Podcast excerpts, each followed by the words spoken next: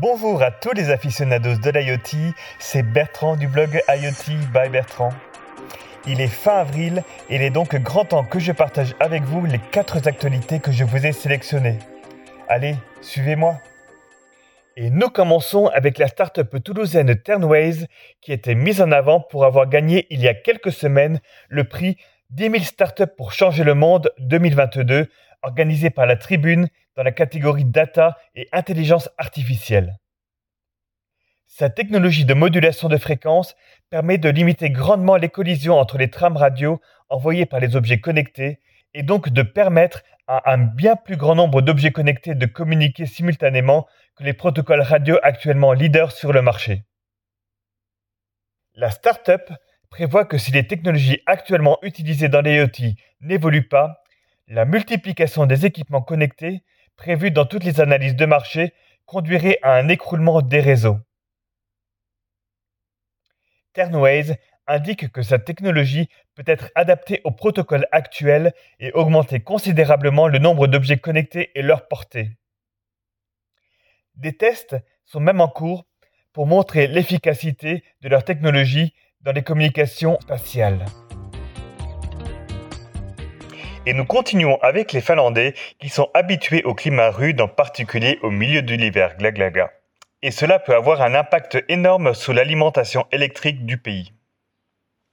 C'est dans cet environnement que l'opérateur de réseau LoRaWAN Digita et le développeur de solutions IoT Digital Matter ont trouvé très opportun de s'associer pour offrir une solution connectée permettant de prévenir la rupture des câbles haute tension aux gestionnaires du réseau. Quand il s'agit de l'alimentation électrique d'un pays, l'adage il vaut mieux prévenir que guérir prend en effet tout son sens. La solution des deux compagnies consiste en un petit boîtier avec une autonomie de 10 ans se plaçant directement sur les lignes électriques. Ce dernier mesure l'orientation du câble, variant avec le poids de ce dernier, ainsi que la température ambiante. En cumulant ces deux informations, les partenaires peuvent alerter l'opérateur afin qu'il priorise le dégivrage des câbles sur la partie la plus à risque. Cette surveillance se faisait jusqu'à présent via des hélicoptères dans les zones peu accessibles. Cet exemple nous montre bien qu'avec des technologies existantes, il est possible de trouver des solutions innovantes répondant à un besoin important d'un marché.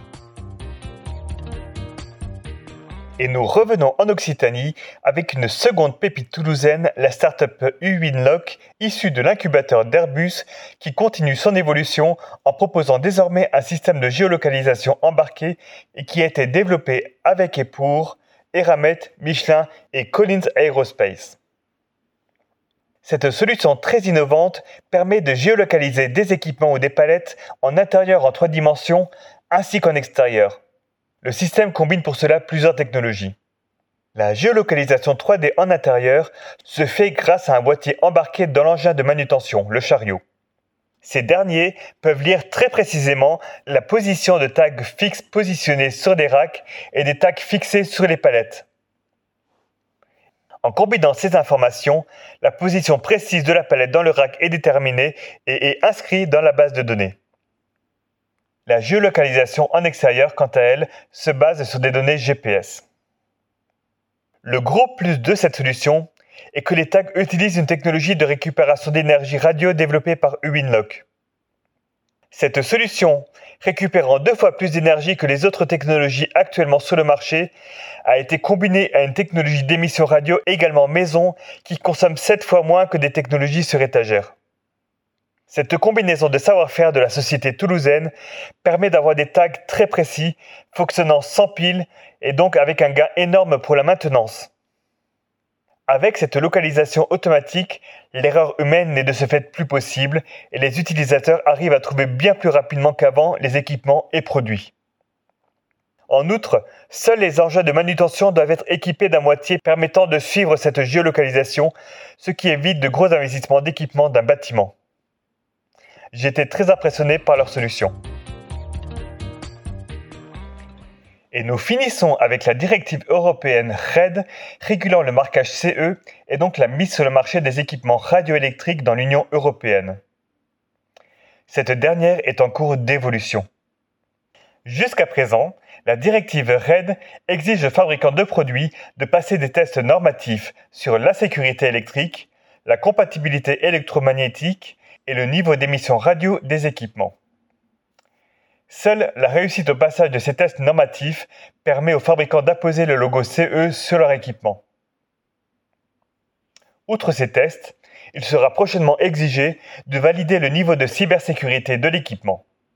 Ces tests se baseront sur trois piliers principaux. Éviter que le produit puisse être utilisé pour perturber les réseaux télécoms.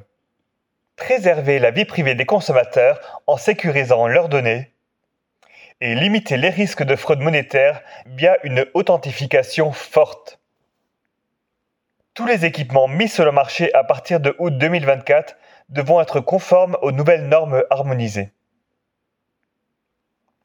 Une contrainte supplémentaire pour les fabricants d'équipements, mais une sécurité accrue pour les consommateurs et les infrastructures. Et c'est déjà fini pour cette sélection d'actualités que je suis toujours très heureux de partager avec vous. Si vous aussi vous voulez mettre en avant une pépite que vous avez dégotée, faites-moi en part. Et si vous trouvez que ce podcast est une pépite, le commenter ou le partager me fait très plaisir. Je vous retrouve dans un mois et d'ici là, restez connectés.